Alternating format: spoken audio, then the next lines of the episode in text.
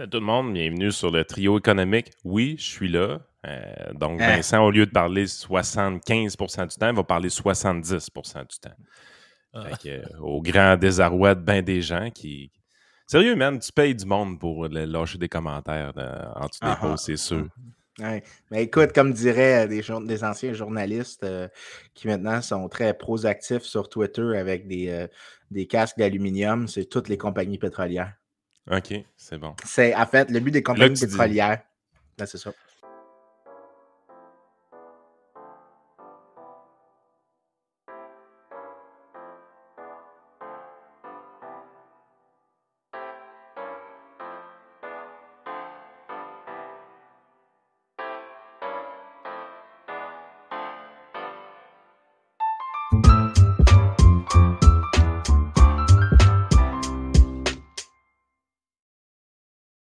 Bienvenue sur le trio économique qui, est rendu quand même euh, surprenamment populaire.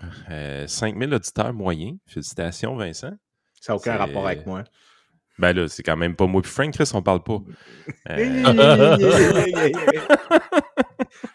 tu, peux bien, parler avec ta casquette des ex-pros. Hey, c'est le cadeau de, fête à mon fils, man. Ok. pas le droit de bitcher. C'est correct, t'as raison. Ça, c'était hors limite. T'as raison. Hors limite. Ma, bad. Ça aurait été drôle qu'au débat conservateur poche d'hier, Jean Charest arrive avec une casquette de même en disant c'est le cadeau de mon fils. ça l'aurait rendu sympathique. mais, le pire, c'est que je le connais, le fils à Charest. On avait été stagiaires conservateurs ensemble. Dans le... Oh oui, c'est un, super bon gars. Euh, je pense qu'il fait son. La dernière fois que je l'ai vu, il faisait son doctorat à l'Université de Montréal. Ben, Johnny, à base, a l'air d'un bon gars aussi. C'est pas, oh, pas un bonhomme. Tu sais, faut humainement, il faut tout le temps faire la distinction. Moi, j'ai un ancien prof de, politique de cégep. Je sais qu'il se présente. Là, euh, écoute, j'ai un peu de sympathie pour lui. Je sais qu'il va se présenter dans Robertval, je pense, pour le PQ. Là. je veux dire. Pour le PQ. Oh, ouais, mais c'est un. C'est un. Euh, c'est un caribou de la première heure, Patrice. Je l'aime bien, il va se présenter pour, euh, pour le PQ. humainement, c'est vraiment une bonne personne. Je l'ai aimé comme prof puis comme, comme humain. Mais tu sais, je peux, évidemment que s'il est élu ou peu importe, il, mérite les critiques qu'on peut, qu'on peut y faire, comme le parti auquel il se rattache d'ailleurs. Fait que, moi, je n'ai pas de doute. Je, honnêtement, j'ai jamais rencontré Jean Charles. Appelle pas, ça, appelle pas ça un parti, là, parce qu'on parle plus d'un club social. Là. Ouais, puis ta manière que c'est là, je suis pas sûr qu'il va être reconnu ça, comme parti. Ben, un parti, ça a plusieurs membres, c'est pour ça. Euh, non, mais euh, euh, non, non, mais c'est pas fin ce que tu dis là. J'ai vu des publications de Pascal Bérubé. Là, ça a l'air qu'on va avoir tout que des surprises dans Rosemont. Puis, euh, Ah ouais? Good ah for ouais. OK. Good for you. C'est fou pareil.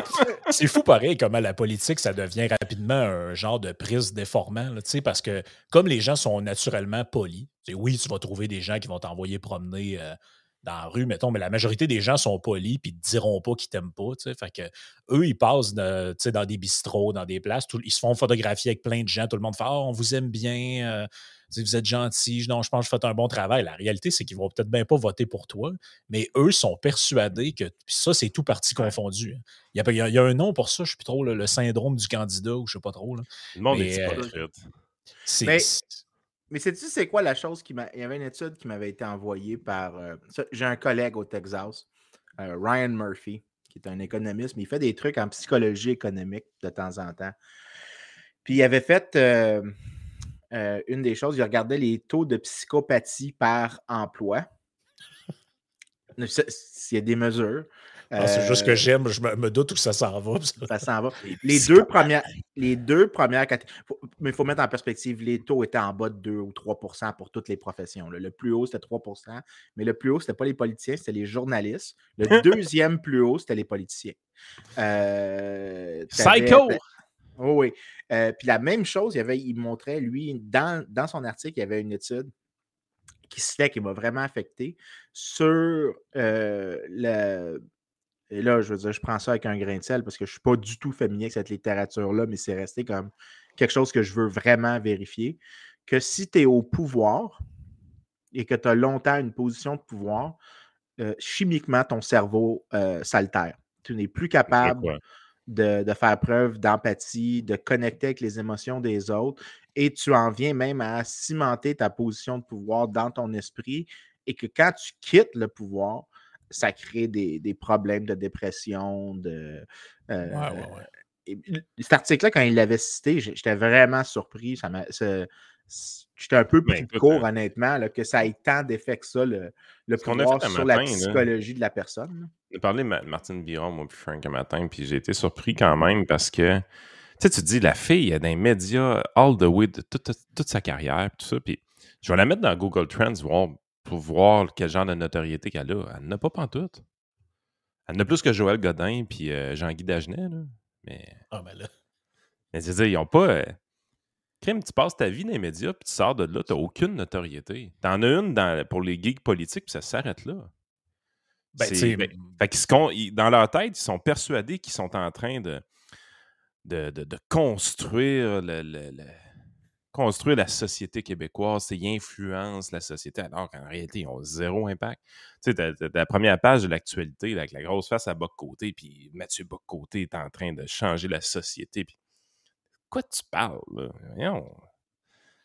Ben, moi, je, euh, avant de venir à l'affaire qu'on partage, là, qui est la, la de Vincent, mais ben, moi, je suis, pas, mal persuadé que Mathieu Bocoté a plus d'influence comme intellectuel que comme qu'en politique s'il en faisait. Ah, je suis d'accord. Moi, je pense que ah son influence, l'influence de ses bouquins, de ses conférences, de sa, sa, vie en France, tout ça, ça a pas mal plus d'impact sur la société. Je te dis pas que l'impact est immense, là, mais ça a pas mal plus d'impact à sa société que s'il allait essayer d'être backbencher pour le PQ. Oui, c'est ça, mais il y a, bien des gens qui s'imaginent qu'ils sont commentateurs politiques depuis 15 ans puis ils ont une grande influence sur le Québec. Man, personne ne vous lit.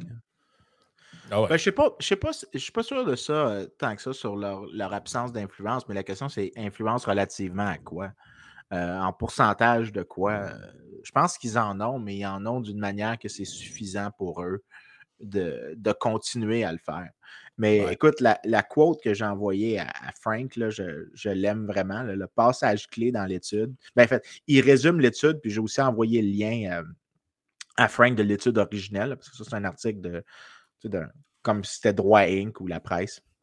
Ouais, je vais mettre ça dans, dans, les notes pour les auditeurs. Fait que research has shown that power can deform the brain to act in the same ways. For example, people with high status have been shown to be less accurate in judging the emotions of people with low status. regardez, euh, Martine Biron puis Mathieu Bock-Côté, sensiblement la même influence sur Google Trends. pas un plus que l'autre. Je, vais mettre Vincent Gelozo pour le fun à la place. Mais ça, c'est-tu euh, géographiquement localisé? Oui, c'est ça que j'allais dire. Québec, Québec seulement. Juste, juste, euh, OK, c'est juste Québec. Parce que là, je pensais que si c'était Québec et France, Mathieu Bocoté devrait être. Martine Biron par rapport à Vincent Gelozo, en termes de recherche, c'est 84% Martine Biron puis 16 Gelozo. Fait que, elle a plus d'influence. elle a vraiment plus d'influence que toi. Mais regarde, je vais mettre mon nom à moi. J'ai plus de reach que toi, mais je veux dire, c'est pas je fais rien du podcast. Je suis pas à Radio-Canada, sacrifice. Moi, je suis à 63 et à 37. Je n'ai plus qu'elle. Je n'ai plus que bas côté. C'est, je pense pas que c'est normal tant que ça. Il est à Québécois. On, leur donne plus d'influence qu'ils en ont en réalité, j'ai l'impression, des fois. Ben, ça se peut aussi que leur influence soit plus marquée chez des gens qui ne sont pas nécessairement actifs sur Internet. Là. Ouais, ben, tu rappelles, je me rappelle. Peut-être, peut-être, peut-être me rappelle d'une conversation que j'avais eue à un moment donné euh, dans le temps que j'étais, que je faisais malheureusement de la politique. Euh, pour les gens qui ne savent pas, j'en ai déjà fait. Et ça a été euh, la, source de tous mes ennuis et de toute ma perte. On, a, on a lié une amitié Ouais, j'ai dans les années, euh, dans ces années-là. Ouais, mais, mais la réalité, c'est qu'on s'est rencontrés en politique, mais t'es pas un politicien, Yann. Je m'excuse, là, mais t'es. t'es, t'es, t'es là, excuse-toi pas, t'es en train non, de la Non, non, mais tu sais, je veux dire, je veux pas dire que t'avais pas ta place là, mais t'avais pas ta place là, pas tout. Je veux dire, t'étais, t'étais sincère, tu me disais ce que tu pensais très sincèrement, puis j'étais là comme. Qu'est-ce que tu fais ici, man? Qu'est-ce que tu fais ici? Non seulement ça, mais à un moment donné, je me disais, bon, c'est peut-être de la bullshit. il parle en privé, puis je veux dire, il n'y a, pas, a pas de check. Il s'en va en public, il dit la même exacte affaire. Je non, ce gars-là, il est genuine. je veux dire, il va pas aller loin, mais je peux pas y enlever des points pour. je peux pas y enlever des points pour l'absence d'honnêteté, sur ce point-là. Mais. Euh, Hey, mais ça, c'était une bonne question, Frank, avant matin. E, est-ce qu'en politique, être honnête, pénalises? Moi, je pense que oui. Euh, j'en suis profondément convaincu même. C'est quoi ton opinion par rapport à ça? Quelqu'un qui est fondamentalement honnête en politique, il peut pas aller loin. Oui, mais c'est quoi, quoi la définition d'honnête ici? Parce que quand euh, on, pense, disons, qu'il va dire euh, les, impôts ont monté ou les impôts ont baissé, puis là, on dit c'est honnête ou pas honnête sur cette base-là, ou est-ce qu'on peut être plus large puis inclure quand il dit je vais faire tout dans mon pouvoir pour régler ce problème-là? OK, comme par exemple, je vais faire tout dans mon pouvoir pour lutter contre la Russie en Ukraine. OK, est-ce que tu vas envoyer des soldats? Ah oh non, mais pas ça. OK, fait que c'est un mensonge quand tu dis tout dans ton pouvoir. C'est un hyperbole que tu as utilisé pour essayer euh, d'exciter tes partisans puis d'avoir une clip média. Mais en réalité, techniquement, si tu n'étais pas prêt à le faire puis tu le savais en avance que tu n'étais pas prêt à faire tout, ben, tu es un menteur. Je veux dire, techniquement, je pense qu'en politique, tu dois avoir sur si on, catégorise mentir comme 0 ou 1, tu dis quelque chose que tu ne feras pas ou qui n'est pas vrai ou que tu exagères, ben c'est 0 ou 1, tu as menti, puis je te dirais qu'il faut que tu mentes 99,9% du temps. Mmh. Maintenant, est-ce que ce que toi tu me demandes, c'est plus le degré de mensonge? Est-ce que tu vas faire de l'hyperbole? Je pense que tu peux avoir des gens qui sont honnêtes. Je pense que Donald Trump dit vraiment ce qu'il pense, qu'il est absolument genuine dans son... absolument genuine dans ce qu'il dit. Mais tu sais, c'est quand même, mettons que tu dis, OK, ben vraiment, il est très, très sincère sur ce qu'il pense, mais ça ne fait pas de lui un non-menteur, ça ne veut pas dire qu'un un, diseur de vérité. C'est un menteur pathétique aussi. la, meilleure reste quand il était à, je ne sais plus, c'était MSNBC, whatever, puis la présentatrice demande, elle dit vous manquez souvent de respect à des femmes, euh, vous n'êtes pas fin avec les femmes, euh, vous avez dit de telle femme qu'elle est une ci puis une ça, puis il fait Non, non, non. I only said that about Rosie O'Donnell. Ah, c'est encore plus simple que ça. C'est encore plus simple que ça. Il avait dit No, only Rosie O'Donnell. mais mais tu sais, je veux dire, on en rit maintenant, mais euh, c'était pas un moment glorieux de l'histoire. Ben non, c'était pas un moment glorieux, mais à quelque part, je trouve ça moins pire que s'il avait dit un truc genre mais vous savez euh, des fois je suis pas fier de ça mais mes mots dépassent ma pensée. En réalité je l'aime vraiment. C'est le genre de réponse que tu t'attendais que tu t'attendrais en fait c'est un peu comme tu sais j'écoutais on parlait au début du débat conservateur puis j'écoutais le j'écoutais Charest parler tu sais puis des fois il répond à des attaques puis je me disais pour de vrai il me semble qu'il y aurait tellement moyen de répondre sur l'affaire que là, évidemment, c'est les autres, qu'est-ce qu'ils font? Ils essayent de le taguer libéral. Mais tu lui, il, aurait juste à dire la chose suivante. Écoutez, moi, ma priorité, c'était de faire échouer euh, les séparatistes. Je suis allé au Québec, puis la seule force politique qu'il y avait, c'était le Parti libéral du Québec. Je m'en foutais des étiquettes, c'était ça ma priorité. Il y avait juste à faire ça, au lieu de faire à croire, de dire à tout le monde non, non, mais j'ai toujours été un conservateur ah, depuis toujours. C'est un mensonge en plus, c'est exactement ça qui s'est passé. Ben, oui, mais, mais je recruté en 98. Oui, mais je comprends pas pourquoi il, ne va pas avec juste les faits. La, Tu sais, il me semble que c'est pas déshonorant. Tu as juste à dire ça. Au lieu d'inventer des. Comme si on était tous cons, pas capables de chercher sur Internet. Le gars, il fait à croire qu'il est un conservateur depuis toujours. Tu sais. T'as juste à dire ça, puis, ou t'as juste à dire, ben écoutez, c'est vrai que dans le passé, je me définissais plus comme un libéral, mais je pense que le Parti libéral fédéral est, tellement dans une dérive que ça fait de moi aujourd'hui quelqu'un qui est plus proche des conservateurs. That's it, that's all, man. Genre, je comprends pas quel est le problème à juste dire les faits. Là. Ouais, mais je pense qu'il y a quelque chose qui, vous affecte tous les deux ici, puis c'est ce qui affecte beaucoup de monde qui suit trop de politique. À force de t'exposer à, euh, à force de t'exposer à, des discussions, à des commentaires politiques du quotidien, pas les, les grandes idées ou l'analyse derrière. Tu t'en viens à te désensibiliser aux mensonges, dans le sens que tu, les remarques même plus. Les, les, boutades qui sont vides, creuses. Tu remarques peut-être plus ceux qui vont contre ton clan, ceux avec qui tu as plus d'affinité, mais tu remarques même plus les mensonges ou les exagérations ou les hyperboles. Ben moi, je on trouve en que vient un... en sacrifice. ça m'a fait pas... de ça tous les jours. non, non, je sais, mais euh, il y en a quand même que, tu sais, des fois, on ne spot même pas. Euh, parce que tu t'es désensibilisé à ça. Puis je réalise que chaque fois, moi, dans mon cas, chaque fois que je suis la politique pendant, disons, une course à la chefferie ou une élection, une fois que c'est terminé, je réalise que mon cerveau s'est quand même ajusté un tout petit peu à la bullshit, juste pour pouvoir participer aux conversations, que j'ai mis des affaires de côté. Euh, non, non, il faut vraiment. Euh, quand je dis minimiser l'importance de la politique dans vos vies, là, ça, c'est une des raisons. Parce que tu en viens à accepter des, ce qui est des fois des, des purs mensonges ou des, des mensonges à demi cachés ou de la bullshit. Là. Ah, c'est un job de peddling, tu sais, je veux dire. Ouais. Ben, c'est de la ah. rhétorique au lieu de, du dialogue. C'est carrément ça. Nous autres, ici, on jase. Puis le but de ça, c'est qu'on prend des sujets, puis on en discute, puis on essaye de, de dégager quelque chose de ça. Mais si on était dans un contexte politique, on représente tous et trois un organisme, le but, c'est pas de faire dégager quelque chose d'intéressant pour les auditeurs. Le but, c'est de faire en sorte qu'il y en ait deux qui soient mal aimés puis qu'il y en ait un qui soit mis en valeur. C'est ça la réalité de, la, politique. Ben, en fait, je pense qu'aussi, on s'est monté un système. Tu sais, les politiciens lisent les journalistes, la fameuse phrase de si tu veux savoir si tu vas avoir une bonne journée, je lisais Jean Lapierre le matin. Ça fait la même. Quelle catastrophe, pareil. Non, mais tu sais, il se crée, il, se crée un, aquarium là, où est-ce que les journalistes sont là-dedans, les chroniqueurs sont là-dedans, les, les, politiciens sont là-dedans. Puis là, tu sais, tout le monde joue de cette game-là. Mais le peuple est en dehors de ça, puis ils sont comme. Votre jeu, il est vraiment poche. C'est pas écoutable. C'est donc bien mauvais de quoi vous parlez.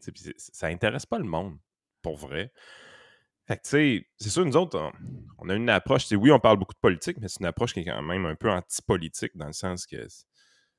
On, fait de la satire. on fait beaucoup de satire avec eux autres, puis on, rit des politiciens qui disent des niaiseries. Euh, mais c'est justement, nos, nos, principes de base, c'est que, moi, je crois pas au sauveur. Je trouve ça le fun de voir Éric Duhem aller puis de donner un coup de jarnac dans, dans ça parce que ça donne un shit show. Mais je veux dire, est-ce qu'il va y avoir une révolution du PCQ demain matin? Euh, non, ça n'arrivera pas. Mais j'aime ça, Yann. C'est ça qui tu me fais penser. Il y a la scène dans le Batman 2008 avec euh, de Christopher Nolan. Puis euh, t'as Alfred qui dit You know, Master Wayne, some people just want to watch the world burn. yeah, I'm that kind of guy. that that that's the guy. That's the guy. Uh... Mais euh, mais écoute, puis là, je, avant qu'on passe au complotisme, là, je, je vais pitcher quelque chose. dans le fond, tu m'as joué un tour. Tu m'as nommé tes sujets. J'ai dit parfait, on va parler de complotisme d'abord. C'était ah, ah. ouais, finalement, c'était un piège, je m'ai tendu pour qu'on parle de ce sujet-là. Yep, t'as tout compris? C'était de la... C'était un complot. C'était un complot avec Frank. je viens me servir de ça pour dévier de sujet, puis finalement. Un complot dans le complot. C'est ça ton sujet. C'est comme, comme une complot. Oh euh, mais écoute, mais, sur, mais avant, là, j'ai eu cette conversation-là à un moment donné, euh, parce que ma blonde, à un moment donné, puis moi, on, parlait. Ma blonde me faisait remarquer que j'étais beaucoup plus radical avant, puis beaucoup plus extrême dans comment je m'exprimais, même si mes idées n'ont pas changé tant que ça. Mais je suis beaucoup moins agressif en termes de, de. Je vois plus ça comme une croisade. Je suis beaucoup plus intéressé à étudier le monde. Puis, mais je me suis posé la question pourquoi j'ai fait la transition? Parce que quand tu m'as rencontré, j'étais super partisan. Dans ben le temps, ben, j'étais. Euh, puis, mais. Mario Dumont, c'était le Saint-Père. Ah ouais, c'était le bon Dieu. Il n'y avait rien qui allait. mais. Euh, puis j'ai essayé de retracer ce qui s'est passé. Mais je pense qu'à un moment donné, je voulais, je voulais être comme les politiciens, je voulais être aimé. Puis quand j'ai eu une haine incroyable d'eux autres. Je me suis dit, je vais être l'antithèse de eux, donc je veux être haï. Ce qui était absolument tout aussi immature et stupide. puis ce qui m'a rendu heureux. Puis j'étais misérable. J'étais vraiment misérable comme personne.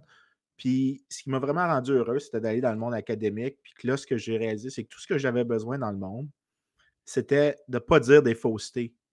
Puis d'essayer d'avoir raison quand je dis quelque chose, de ne pas dire quelque chose de faux. Je pouvais dire quelque chose qui était erroné, mais qu'il fallait que je le corrige une fois.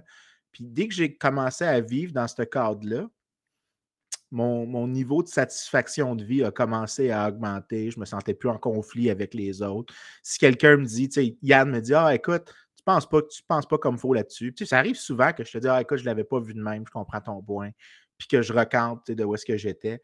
Je n'ai pas besoin d'avoir raison, j'ai juste besoin de pas dire une fausseté. Euh, en même temps, quand tu es dans le monde académique, euh, quand tu dans le monde académique, je veux dire, à, part si un collègue te fait un coup chien ou whatever, c'est quand même dur d'être en crise après une idée. Après une personne, c'est facile. Ben, c'est immature d'être en crise après une idée. Mais c'est ça, mais tu sais, mettons que peu importe le fait. Ben, moi, je suis en crise contre le marxisme. Oui, mais, euh, oui, mais comment je pourrais dire ça? C'est parce que les gens qui croient au marxisme, c'est des, des, des, gens complètement stupides aussi. Hein. Mais c'est. Moi, je pense plus naïf, c'est le mot. Ouais, naïf, ouais, exact, exact. Ouais, ouais c'est une. Ben, comment je pourrais dire ça? C'est une naïveté. C'est une naïveté idéologique. Ben, c'est parce qu'à 6 ans, c'est cute. Là. ouais. Je suis pas sûr que tu peux comprendre ça à 6 ans, là, mais. Euh... Ben, écoute, écoute, puisque Yann a décidé d'aller faire de, de, de, de, dévier la conversation, juste sur le marxisme, là, euh, ça, ça vaut la peine d'être mentionné. J'envoie un lien à Frank. Puis, euh, Frank, quand tu arrives dans le lien, euh, tu iras au premier graphique à la fin, c'était à la page 59. Un, de mes amis, un de mes amis, collègues, Phil Magnus, lui, sa thèse, c'est que Karl Marx était le penseur socialiste le plus insignifiant du 19e siècle. Et du début du 20e siècle, que tu avais d'autres penseurs socialistes qui étaient bien plus importants, beaucoup plus pertinents, qui avaient beaucoup plus d'importance, puis qui étaient discutés. Alors que euh, dans son domaine, Karl Marx a été rejeté donc en économie, parce qu'il a commencé comme économiste. Euh, il a été rejeté quatre ans après qu'il ait écrit son œuvre monumentale. Et ce que Phil. Tu me dis quelle page, excuse, parce que 59. 59. 59. OK, Puis la thèse de Phil, c'est que s'il n'y avait pas eu la révolution soviétique, bolchevique de 1917, personne ne connaîtrait Karl Marx. La raison, c'est que quand les marxistes, quand les marxistes-léninistes, qu'on les appelle comme ça maintenant avec euh, le recul de l'histoire, ils ont commencé à imprimer massivement des traductions en français, en plusieurs langues de Marx, alors qu'auparavant, il existait, je pense, quatre traductions de Das Kapital. Euh, il était vraiment insignifiant, mais que la propagande de l'État soviétique était tellement intense qu'il euh, a explosé en termes de popularité. Fait le graphe, le premier en haut, la manière qu'il faut le voir, c'est qu'il y a deux lignes. Puis il y a une ligne, puis il y a une troisième ligne qui est une ligne verticale. La ligne verticale, c'est la révolution soviétique. Puis l'axe des X, c'est le nombre d'années. L'axe des Y, c'est le nombre de mentions de Karl Marx. je comprends son thinking. Tu vois, c'est vrai qu'il se passe quelque chose à cette ligne-là. Exactement.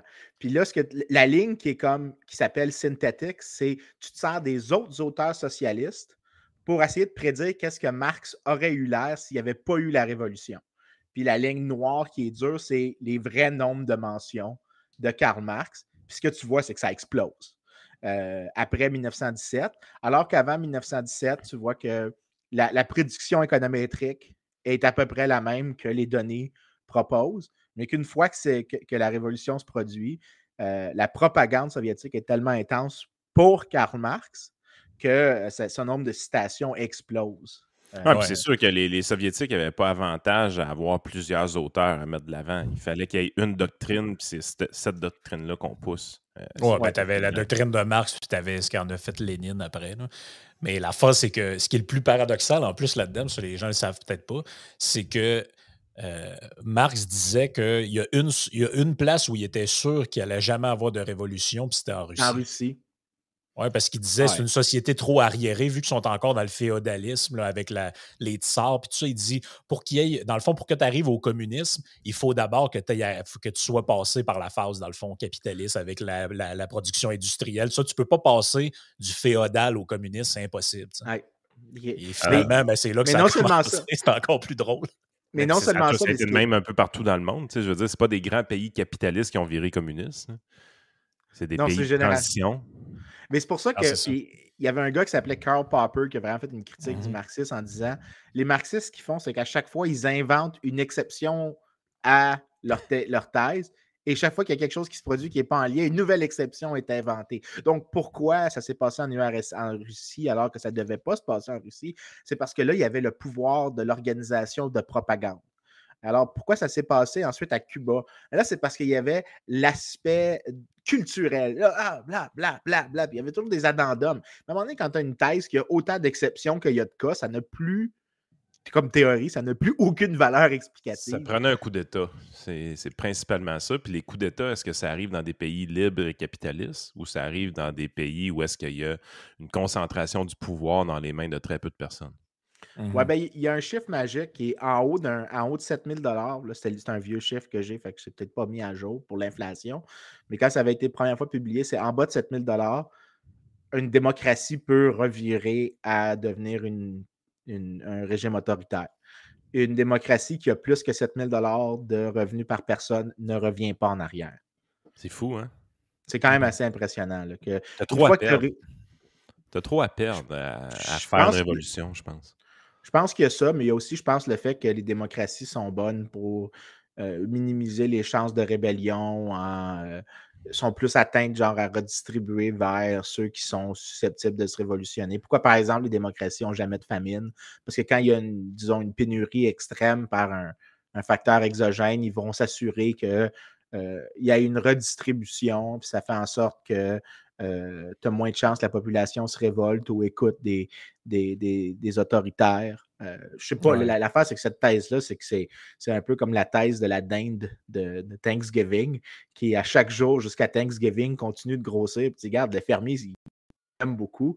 Un jour, par contre, ça pourrait arrêter de se produire. Mais jusqu'à maintenant, c'est. Euh, Mais les démocraties, c'est quoi qui. Mettons, Rome était une forme de démocratie très primitive. Non, même pas? Tu considères ben, pas Pendant une partie, là, si on veut.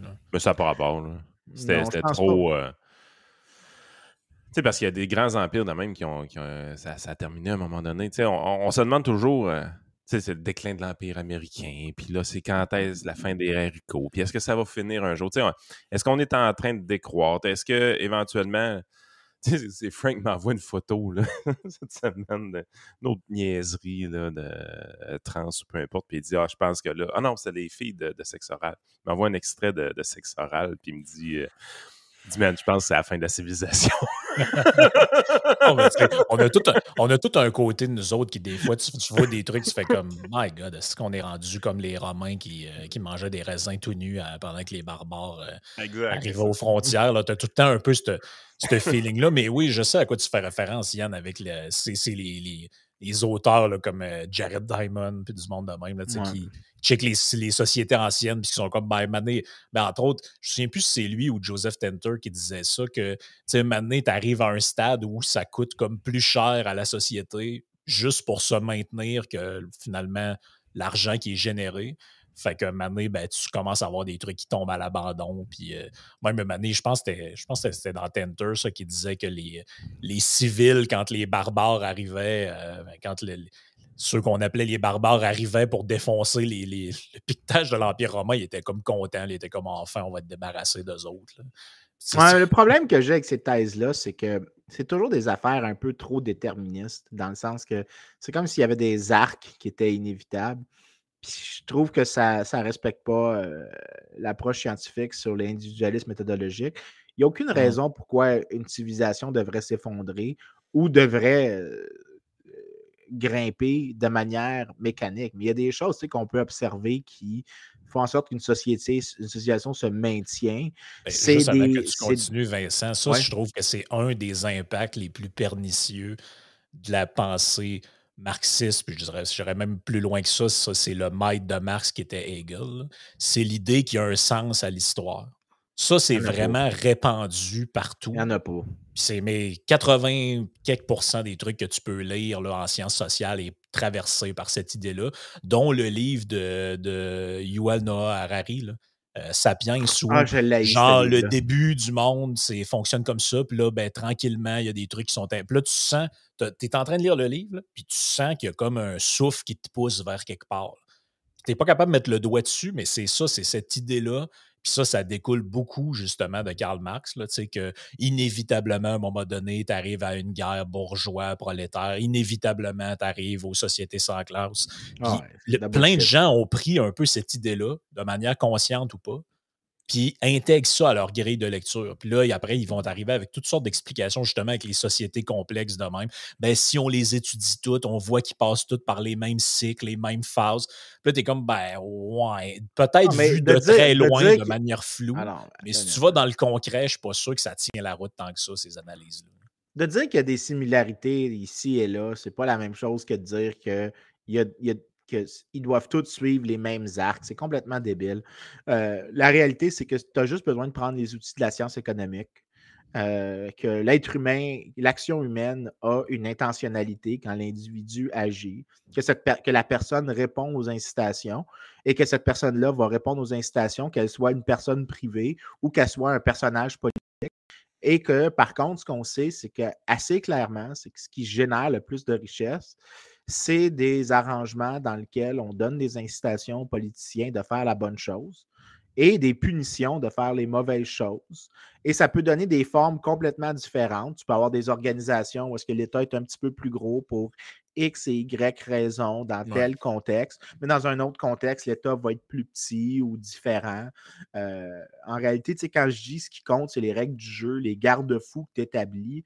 Si tu veux, une forme de progrès, une forme de direction pour pas que ça soit des longues durées de on est aussi pauvre que nos parents l'étaient, puis le riche est aussi riche que ses parents l'étaient.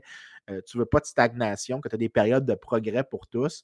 Euh, ben, les périodes que ça fait ça, c'est pas des, des, régimes autoritaires, c'est pas, c'est généralement des régimes dans lesquels tu mets des, contre, des contrebalanciers au pouvoir politique, des barrières de facto ou de jurés sur euh, l'utilisation du pouvoir pour que ce qui existe comme pouvoir politique se concentre sur les choses dans lesquelles l'État a ben, un avantage comparatif. C'est quelle la dernière grande démocratie qui a reviré en mode autoritaire? Ben, hmm. Moi, je te dirais que je trouve que euh, la Grande-Bretagne a fait ça euh, quand même assez intense pendant la Deuxième Guerre mondiale, dans les années qui ont suivi la Deuxième Guerre mondiale. tu définirais la Grande-Bretagne comme étant autoritaire dans ces années-là? Oui, je pense que tu parles des épisodes. Les États-Unis aussi, je veux dire, les, les, années jusqu'à en fait, les gens oublient probablement l'élection la plus importante dans l'histoire des États-Unis, c'était 1920, que personne ne connaît. Euh, un, dans cette élection-là, tu as littéralement six présidents qui sont en compétition l'un avec l'autre. Ils sont pas, soit ils étaient déjà présidents, ils, étaient présidents en poste, ou ils l'avaient été, ou ils allaient le devenir. il n'y a aucune élection où il y a autant de presidentials qui sont, d'une manière ou d'une autre, essayent d'être sur le ballot. OK? Pour te donner une idée. Euh, vraiment primaires, tu parles, dans le fond. Pas juste les primaires, genre, euh, euh, qui essayent de, revenir. Donc, à l'élection de 1920, les républicains sont convaincus que c'est Theodore Roosevelt qui revient sur le ticket.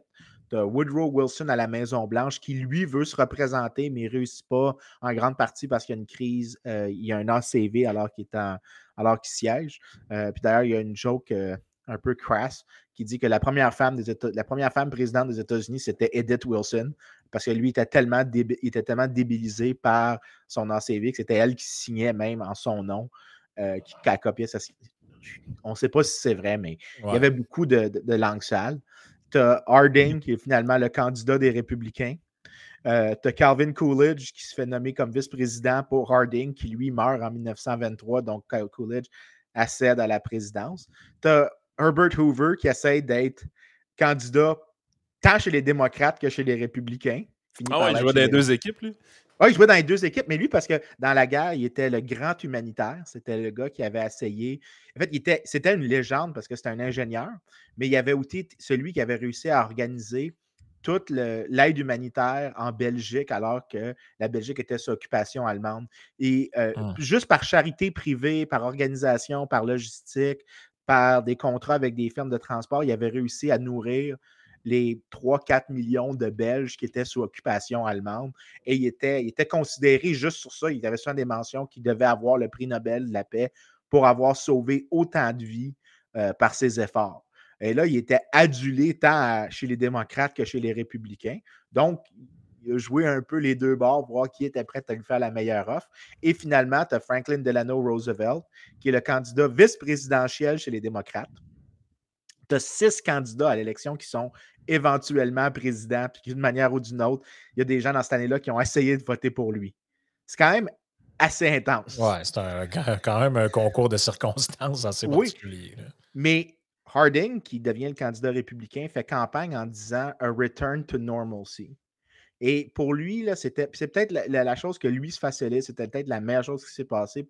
C'est peut-être le, le, most fortuitous, dans le sens où je ne vais pas lui donner le crédit, mais euh, euh, les Américains, pendant la guerre, le, discours de war socialism, que l'État devait intervenir agressivement, euh, Liberty Cabbage au lieu de sauerkraut, les Four Minute Men qui étaient les des gens qui avaient été entraînés par le gouvernement, qui faisaient donner des cartes, qui expliquaient à faire des discours spontanés. pour encourager l'effort de guerre. tu avais vraiment une, perspective qu'il y avait eu une sorte de dérive intense vers un État trop fort. Et le terme a return to normalcy, un retour à la normale, c'était de dire on doit revenir en arrière, ça ne peut pas être la norme.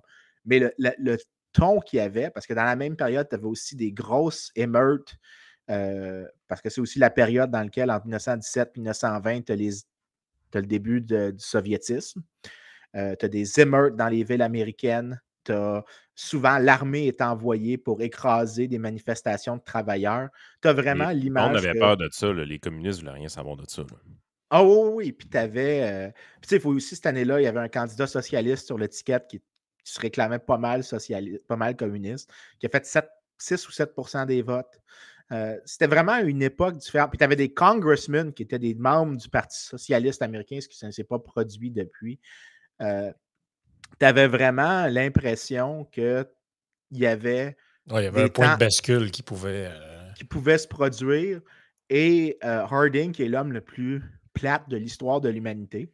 Puis en fait, euh, le, terme que les républicains avaient donné, euh, il disait cette élection-là, il dit Republicans have a slate of second raters. And Warren Harding is the best of the second raters. en même temps, les gars étaient plates comme la pluie, mais les, les, gars étaient plates comme la pluie, mais je pense qu'à quelque part, probablement que le peuple voulait ça.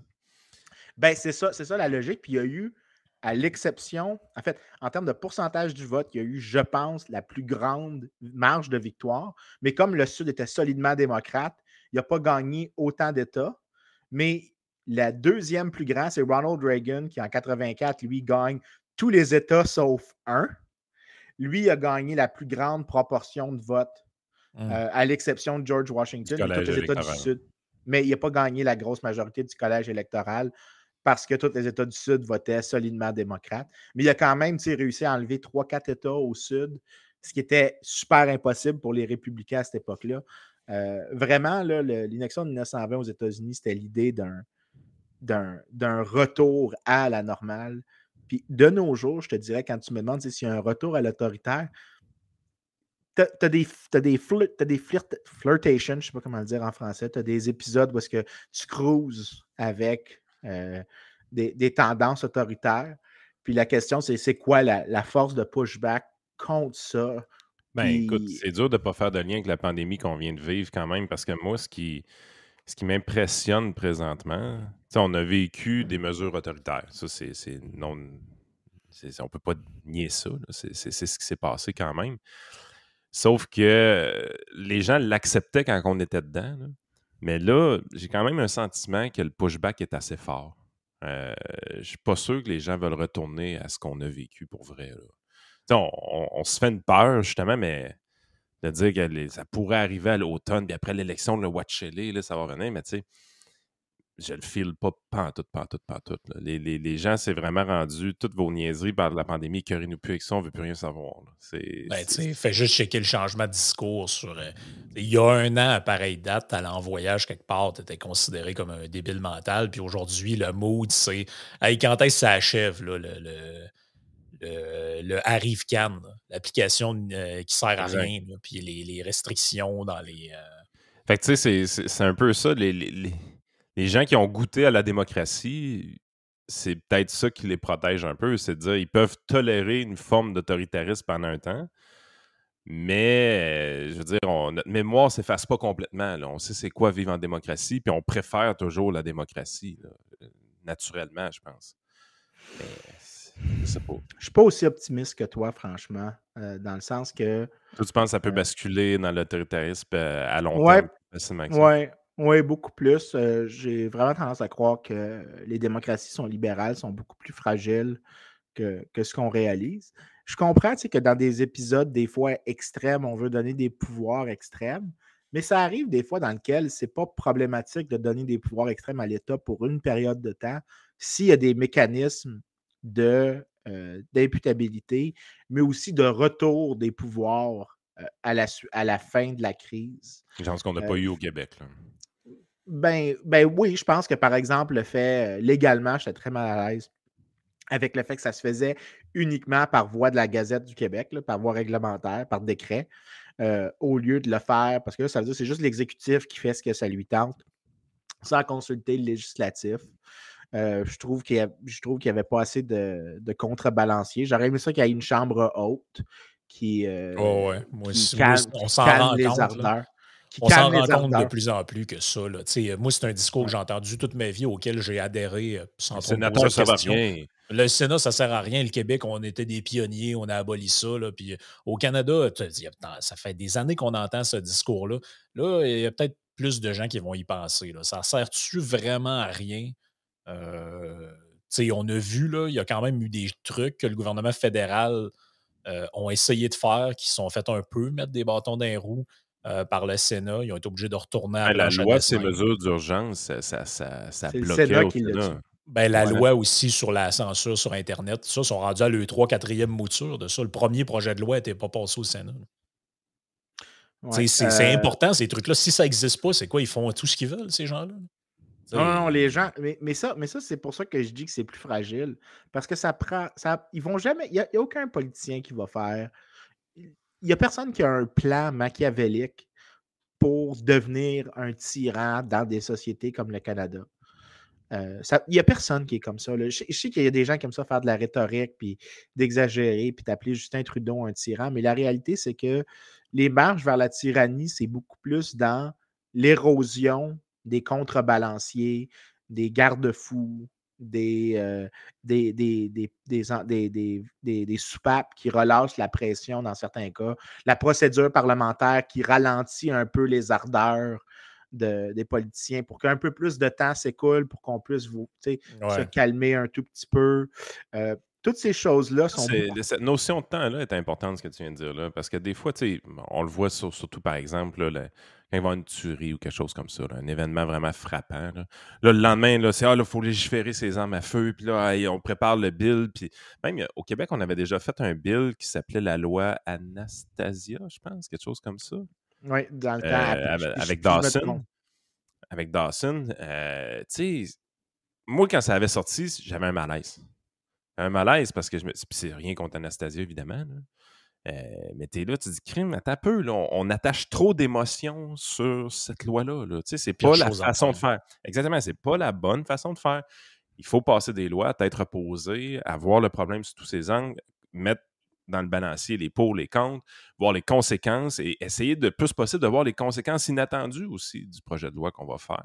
Ben Chose que les politiciens font trop peu. c'est pour ça que c'est inquiétant quand tu vois des déclarations comme euh, Catherine Dorion avait faites là, en partant. Moi, je te referais tout ça comme from scratch. C'est trop long, faut pas qu'il y ait de friction. Puis quand on a des lois à passer, là, là, évidemment, tu, vois vers où ça débouche, l'urgence climatique. eux autres, ils voudraient pouvoir passer n'importe quelle loi liberticide du jour au lendemain sans qu'il y ait aucune friction, aucune commission de je sais pas. Là, eux autres. mais, mais l'affaire, mais l'affaire, dangereux, là, cette façon de penser-là. Je Je te dis pas qu'elle est dangereuse comme telle. C'est sûrement, elle est sûrement bien intentionnée dans sa tête. C'est exactement quand elle dit ça. Mais c'est ça, en fait, qui est le plus inquiétant. L'autre point, moi, que je trouve inquiétant, c'est la vision, euh, j'allais dire comptable de la démocratie. mais une des personnes qui incarne le mieux ça, c'est le premier ministre. Lui, il répète souvent oui, mais c'est ça que les Québécois veulent ou c'est ça que les gens veulent. lui, dans sa tête, du moment qu'une majorité, lui, pour lui, la, démocratie, c'est la majorité. La démocratie, oui, c'est la majorité, mais c'est pas juste la majorité. C'est la majorité auquel tu rajoutes la protection des minorités contre la majorité, euh, par rapport à la majorité, avec les contraintes. La, satisfaction de la majorité, c'est plus précis que ça, la satisfaction de la majorité à l'intérieur d'un périmètre qu'on a décidé en avance qu'on pouvait laisser la majorité décider. C'est-à-dire qu'on n'accepterait pas que la majorité décide comment Yann s'habille, comment euh, les gens devraient se marier. Ben, dans sa tête, euh, lui, oui. parce que, mais la majorité, c'est euh, pas. loi 21, loi, loi 96, tout ça, je m'en fous de vos arguments que ça brime des droits et ça soustrait des gens à des articles de la Charte des droits et libertés. Les Québécois en veulent, ils ont dit qu'ils étaient pour. En fait, la plupart, des, la plupart des politiciens, commentateurs et journalistes, leur plus grand défaut, à mon avis, c'est de surestimer leur capacité. Puis je m'explique là-dessus. Moi, la principale raison pourquoi je ne veux pas faire de politique, c'est que je vois le politique changer fondamentalement les personnes, leur façon de voir, leur façon de penser. Puis j'ai pas le goût de changer. J'ai pas le goût de devenir un être imbu de moi-même, puis de me regarder dans le miroir, puis de dire je suis vraiment hot, je suis député, puis euh, je suis ministre, puis tassez-vous de là le petit peuple, puis je me mets sur un piédestal. Mais en même temps, je, je, veux pas me faire dire quoi faire non plus. Fait que, avoir un boss dans ma vie, c'est quand même réellement un problème pour de vrai. Là. Fait que être ministre avec un premier ministre par-dessus ma tête, ça se peut qu'il y ait de la friction. Mais euh, en même temps, je suis tellement conscient de ça que la politique change les gens. Puis j'aime tellement ma vie comme elle est présentement, puis de la façon que je suis, puis j'ai pas le goût de changer ça, que je me tiens loin de ça. Je veux pas aller en politique à cause de ça. Mais je pense que des gens qui commentent de, la façon que Catherine Dorion le fait, de dire Ah, c'est trop long, non, non, non. On ça devrait être fluide. Je pense qu'ils ont trop confiance en leur capacité de ne pas changer. Parce que c'est ben, facile d'être une rebelle mal habillée. Euh, superficielle aussi, je pense. Il y a une analyse qui n'est pas très profonde du phénomène.